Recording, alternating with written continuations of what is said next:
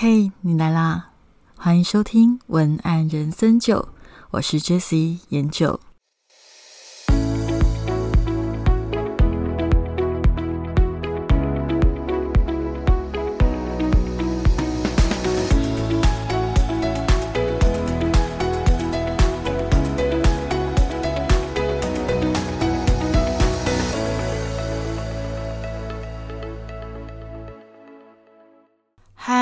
是研究，欢迎收听今天的节目。呃，我上一周暂停了一周，对不对？因为我刚好上个礼拜有比较多的工作上面的事情正在做决定，再加上我觉得这一个议题可能需要再多一点时间让我消化一下，所以就呃稍微延了一周。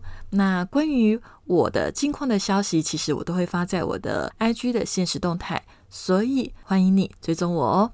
今天要聊的主题是，不管你想不想面对，你都必须要面对的 Chat GPT。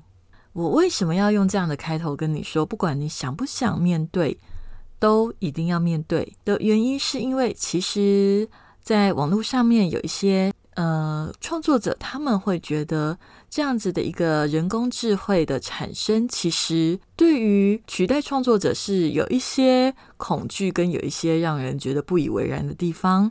嗯，有一些人是秉持着乐观的态度，觉得这样子的人工智慧可以帮助我们在生活上面有更快速、更有效率的工作。那这两方面的讲法，无论你支持的是哪一方面，它就是一个潮流，它迟早就是会成为我们生活的一部分。你不去用它，还是会有人用它；你不去面对它，它还是依旧的前进。所以。我觉得，无论你是对于这样子的先进科技是很感兴趣的人，或者是呃喜欢老派的手做温度的创作者，我想你都应该要来了解一下什么是 Chat GPT。好，那因为我的听众很广，所以我在想，我今天还是会先简单的用两三分钟的时间跟你解释一下这个呃 Chat GPT 是什么东西。首先，Chat GPT 是一个。很厉害的人工智慧，它可以跟你聊天，并且回答你的问题。它是用一种叫做 GPT 三点五的技术训练出来的。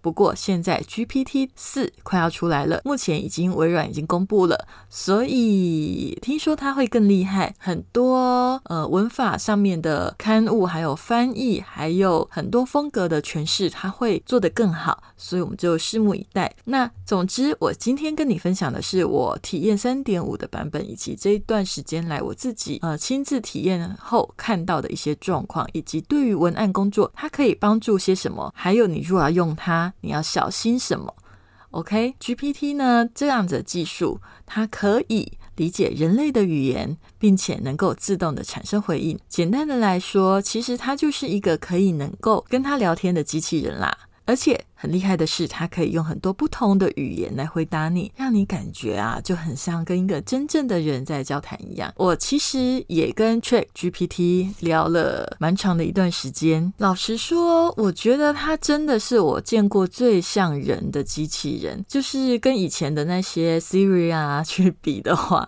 我觉得 Siri 真的就是机器人，而且就是比较呃老派的机器人吧。有一些回答它，你就会感觉明显的它宕机，它回答不出来。但是 Chat G P T 它最妙的一点呢，就是呃回答不出来的地方，它有时候还会还会就是瞎掰。那你觉得就很有人性的感觉，它还会瞎掰，你知道吗？那我觉得跟他聊天，你会真的觉得他比较像一个人。有发现的一些问题是，例如说我用繁体中文打字问他问题，但是他就会回复我简体中文。那我有跟他反映说，那你可以用繁体中文回答我吗？显然他的答复就是他也没有发现自己是用简体中文，所以。他后来也承认说：“哎，那他的系统可能有问题。”后来再过几天，我再跟他聊聊，我发现这一阵子就很神奇、很稳定的，他都。完全用繁体中文跟我聊天，所以我觉得这个系统就是会学习吧。我觉得这个地方就是很人性化，也蛮厉害的。好，那 Chat GPT 聊一个比较概括的，它可以做什么啊？它呢可以做最基本的回答问题嘛，什么问题都能问，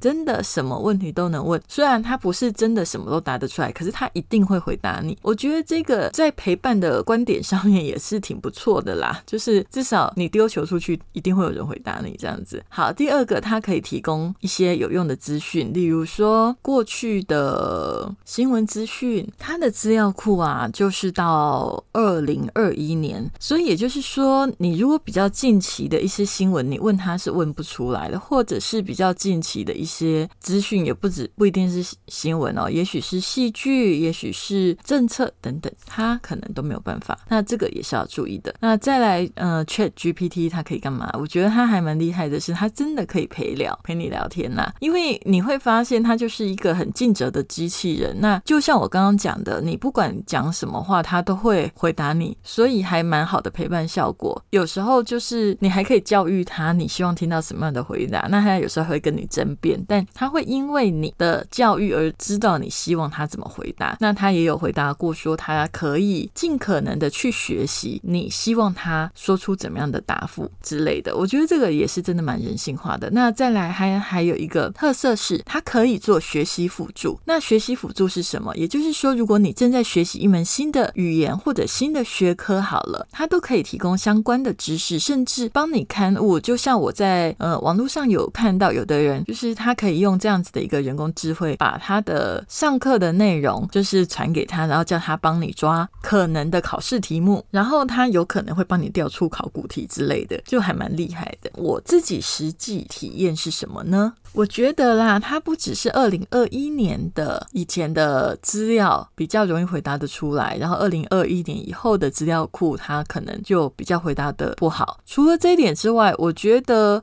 比较冷门的知识，他也回答不出来。就是例如说，有一些故意问他很冷门的，可能关于宗教，然后比较冷门的议题，他回答不出来。可是你要小心，他回答不出来的意思就是他会乱答，还是会让你觉得他好像懂。OK，这个是一个比较要注意的事情。那再来，他会瞎掰嘛？瞎掰最明显的一点就是，我最近在泽泽集资上面有上架一个没事最好的滚珠精油，它是梅花精油的。那我的文案写的非常的古风。写的是。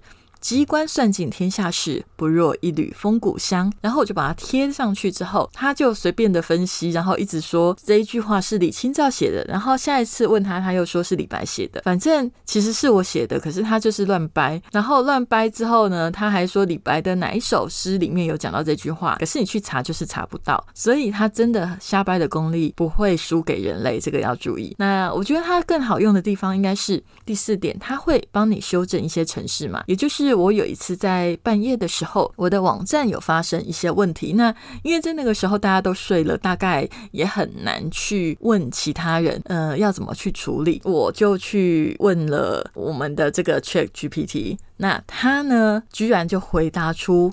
哎，你这个城市码里面有有有哪一个问题？所以你可能要修正。然后我听不懂，就说那你可以直接帮我修正嘛？他然后他就说当然可以，然后就马上贴了一个正确的城市码给你，你就把它贴上去就可以用了。然后例如说，因为我的网站之前有被维护的时候有被安装，就是 AMP，反正就是一种它可以让你在消费者体验上面载入的比较快速，但是因为中间有一些状况会让你的版面跑掉，那。那个时候我也是不知道该怎么办，后来就是 直接问 Chat GPT 更快，因为我觉得在赖上面问工程师的速度都没有他快，就问他一下，然后他就立刻跟你说，哎，那我看你的网址后面的状况，你应该是某某某的方面的软体出了问题，那你可以怎样怎样怎样怎样去处理。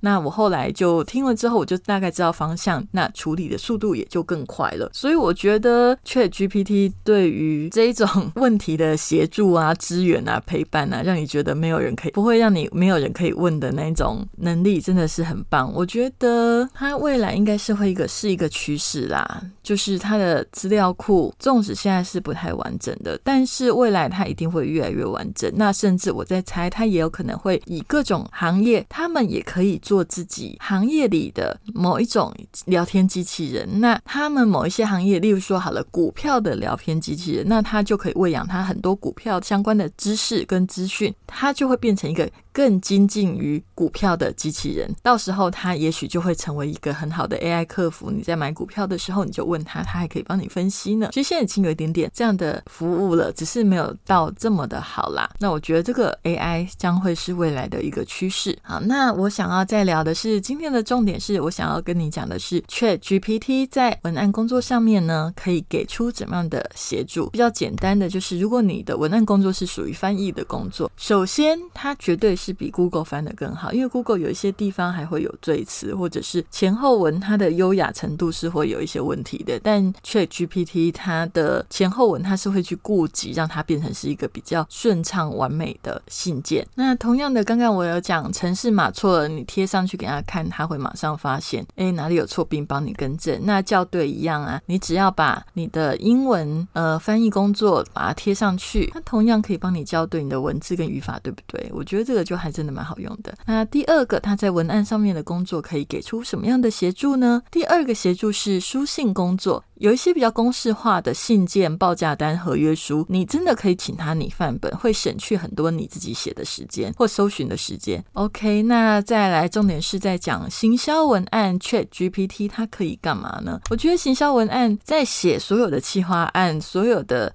销售文案，它其实都是需要有一个脉络思考嘛。最难的地方，我都会说万事起头难，就是你要找一些切入点，然后你还要去搜寻很多市场上面的资讯，然后相同类别的大概会怎么写？这个其实都花很多的时间。那在行销文案上面，我觉得这样子的 AI 人工系统，它可以帮你搜寻很多你想要看的一些市场上常见的观点、切入点，还有常见的文案写法，那你就不需要重新。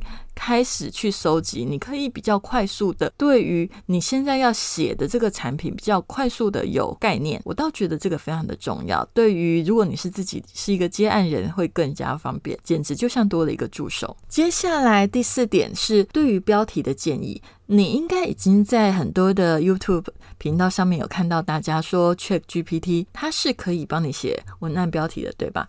没错，它是可以帮你写文案标题的，但是它有一些问题存在。后面我会告诉你，我还是先跟你讲一下它它可以怎么做文案的标题。它你可以请它帮你下标题，它通常。很厉害，它可以给你很多标题，但是当然也是要看你的产品以及你的嗯要求啦。有一些标题它写不太出来，你给的条件太严格，它就会卡卡的，这个也是会发生的。但通常它都会给你很多标题，你就可以顺势的去找自己有兴趣的点，继续去追问，你就可以问到很多不一样的观点跟东西。那再来呢，它确实可以帮你撰写文章，而且我觉得针对需要快速产生大量文章，然后不。不太讲究文字的温度跟风格的产业，这个会很有帮助。这五点嘛，之后我要跟你讲的是我自己在这段时间的体验。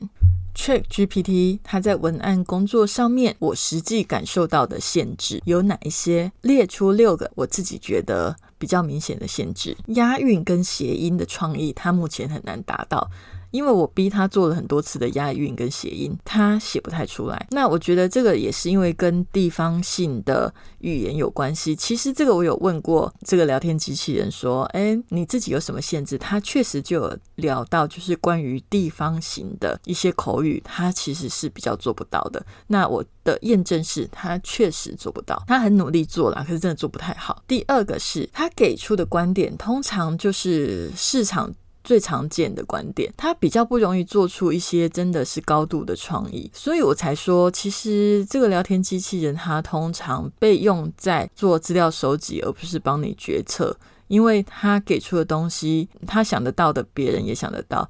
你会用 聊天机器人问他问题，别的才别人也会问啊，对吧？然后第三个，我觉得他在文案工作上面的限制是，他在处理人设、人物设定的口吻其实是不精致的。你如果用很粗糙的，例如说小孩。老年人、年轻人、年轻女人这样的分辨，它可以写出不一样的口气跟语法。但是如果你仔细一点，你想要写出一个，呃，好了，我假设说，哎，请你以张爱玲的口吻说话，他会说啦。可是你会发现，他说出来的还是不是张爱玲的口吻。这种比较细致的、带有明显的个人风格，再加上他可能必须要有一些情绪啊，比较明显的个性的，他其实揣摩不太出来。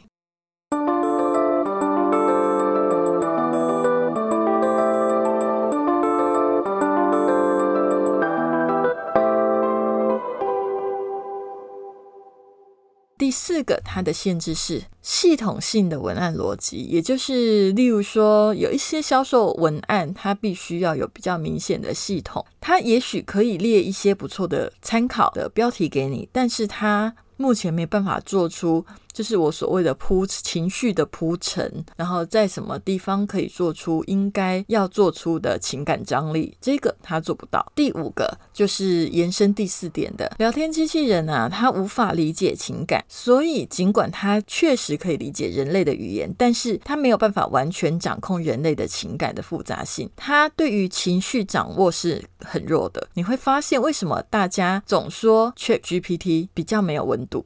他讲出来话就是比较没有温度，其实就是缺乏情绪的植入。之前五月天阿信他就有故意用呃聊天机器人写的一篇 FB 上面的贴文，那大家就有发现他上面讲话的口气是比较没有温度的，所以也就觉得这个阿信讲话怪怪的。其实他就是机器人写的，还是会有差。第六个，偶尔啦，机器会失灵啦，就像任何的机器一样，它也是有可能会发生故障或失灵，所以你就会跟他聊天聊到一半，他就卡住啊，字写到。一半他就回答不出来啊，然后有时候叫他重讲，他也没办法重讲啊，或者你就等他一下，他才有办法讲。不过有时候啦，也是觉得这也没什么好苛求的。人有时候也会，人自己都有时候会不小心秀逗了，不是吗？也会突然讲到一半，不知道不太知道自己要讲什么啊。所以这种事情好像也没有太奇怪。我在网络上看到一些网友就聊说，哎，其实聊天机器人已经算很好相处的啦，因为人如果是人还会累，还会生气，至少他不会累，不会。生气，你只要就是鼓励他继续讲下去，他有时候等一下就会恢复，就会继续跟你聊。所以其实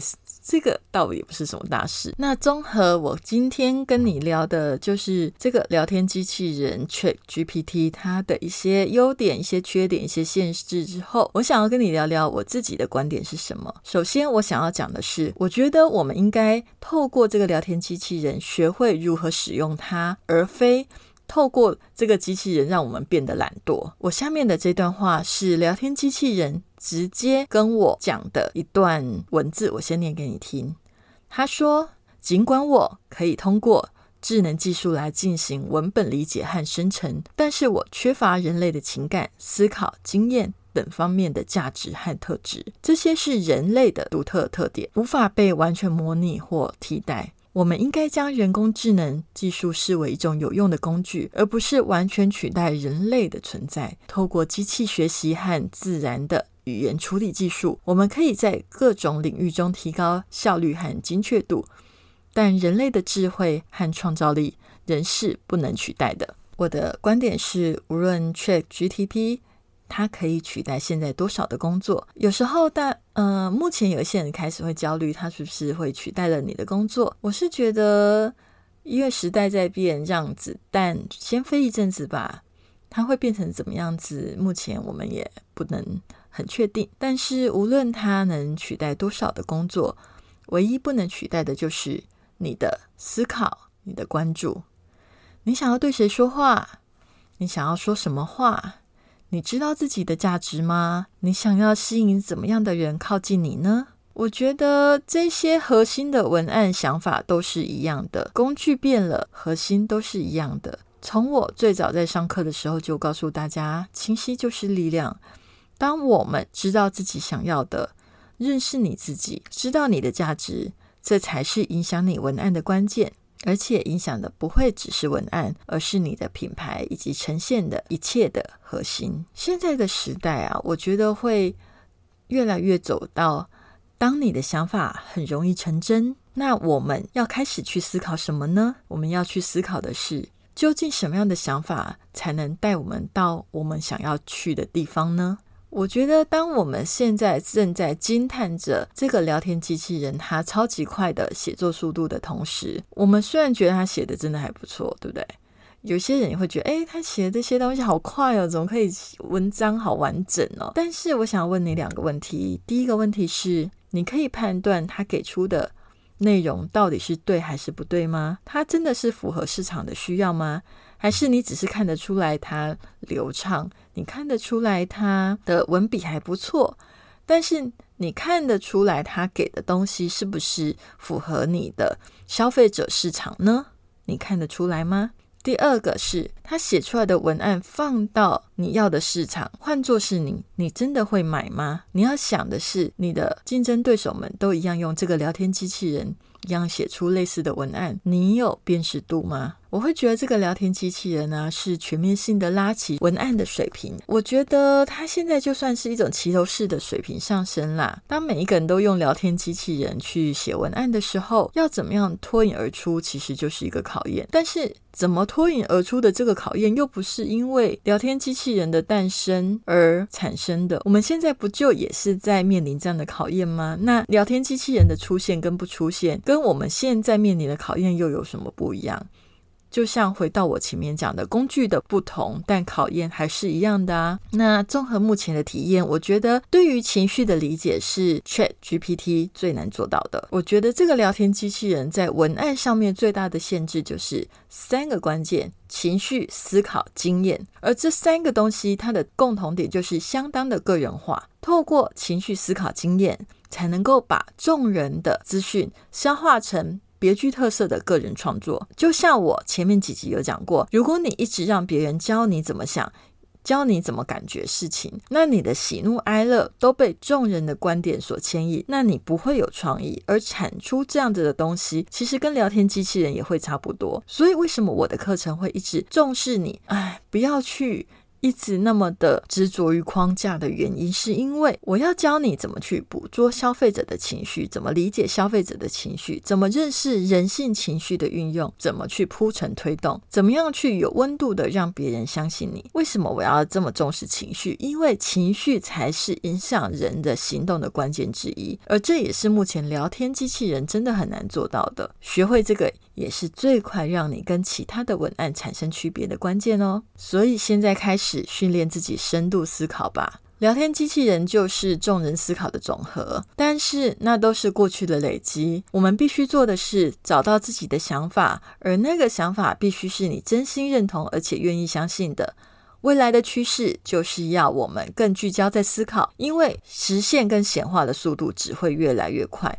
所以，我们更应该专注的是，我们该关注什么事情，该怎么样去思考，而那个想法的结果会很快的到来。如果你想要更进一步的去理解什么是深度思考，我建议你可以回去复习我的第二十五集《如何写出深度文》，因为这一集它的内容比较复杂，而且比较深啦。所以如果你需要讲义，我很建议你可以到官网购买讲义，搭配一起听，这样子效率会更好。如果你同时购买了《同理心写作写出好感文案课》这堂课的话，这份讲义你就可以免费收到。好，所以就请把握良机啦。